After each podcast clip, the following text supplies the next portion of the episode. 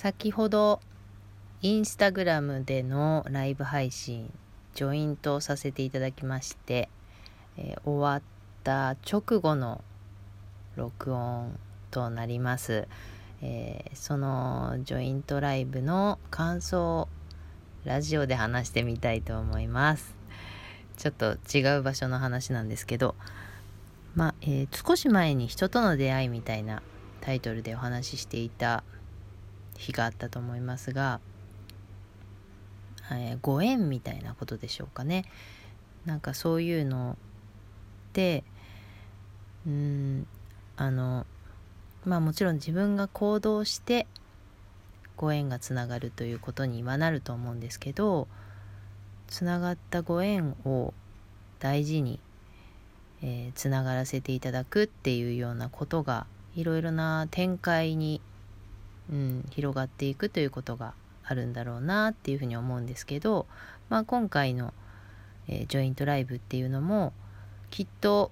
一度お会いしてお顔を見れたことで、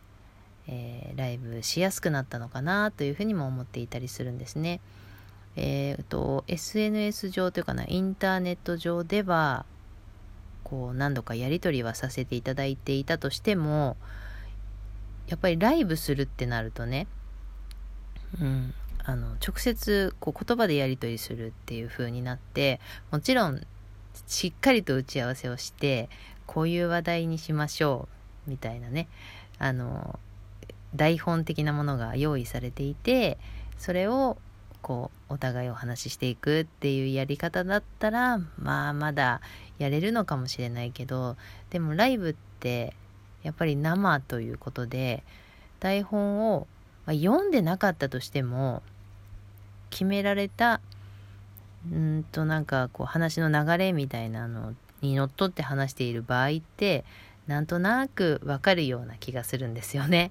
でそういうの何もなしでフリーで喋ってんだろうなみたいなのっていうのはそれも聞いているとなんとなくわかるのではないかと思ったりしています。あこれはもちろんプロだとまた違うと思いますけどね、えー、素人がやる場合にはということで、で、今回は、えー、何のネタも用意せず、とりあえず同じ系統を使って編んでいるという絵にするということだけ決めて、えー、ライブ始めました。で、話の内容も本当に何一つ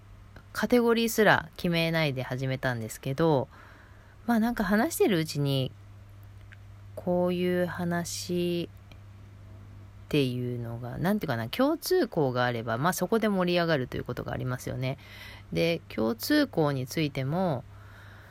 まあお互いになんかあここ共通なのかなって思っていることがあるかもしれないけどでも話してみるとまたその共通項に気が付くとかあちょっと違ったなとかそういったことも見えてきたりとかして本当に生ならではじゃないですけどそこで感じたものがこうお互いの会話になっていくっていうことで、うん、聞いている方はどんな風に感じているんだろうとか思いながらも話してる側ももう コメント見れないぐらい自分の世界に入っちゃってる感じでしたね。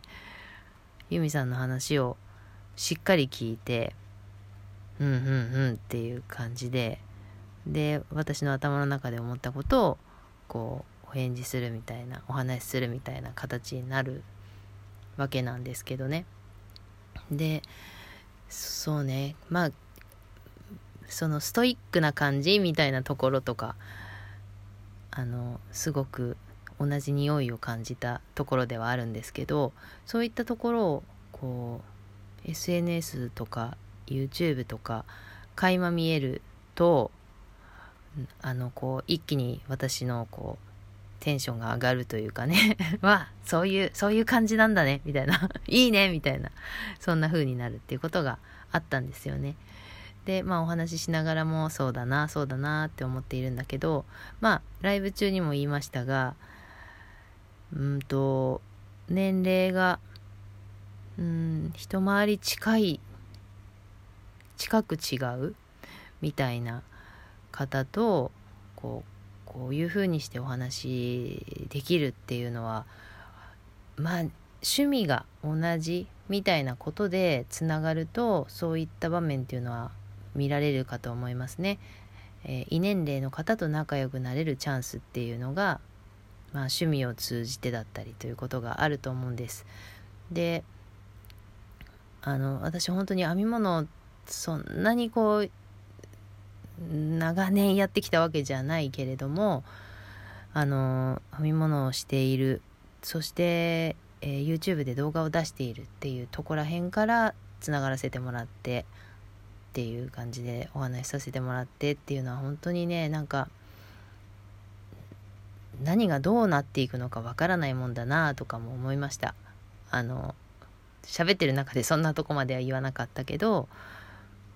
もうなって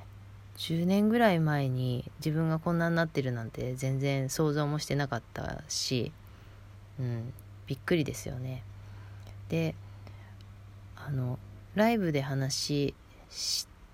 たのはまあ一回お会いしてるって言いましたけど一回お会いしたって言ってもそこでがっつりお話ししたわけでもないんですよ。あのケイト屋さんっていうお店のイベントでお会いしたっていうのが初めてお会いしたところだったのでこう2人でお茶飲みながらお話しするみたいなそんな時間はなく系統を見ながらなんかた立ち話もちろん2人でじゃなくケイト屋さんも交えてお話しするくらいなもので本当にお話だけなら何分もしてないぐらいなそんな短い時間だったんですよね。だから相手について私についてこう深くアピールしたわけでもなくそんな程度で、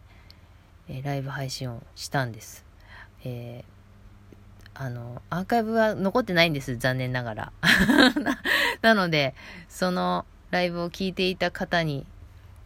聞く形になっちゃうけど、どんな風に聞こえましたかね？あの、人とお話しするっていうのが、うん、このライブで話をするのと、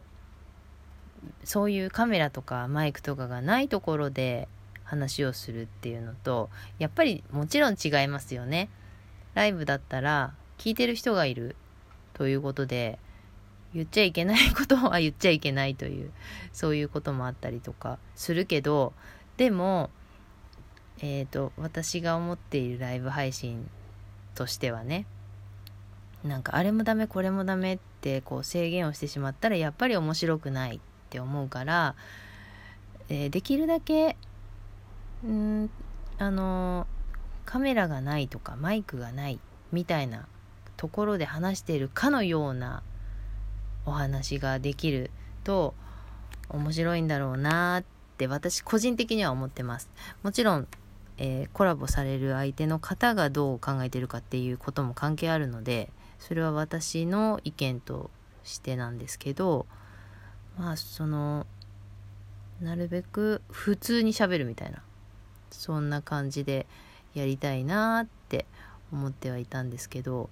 あの本当に楽しめました。私自身が。だからコメントも大して読めてなくて。うん。あの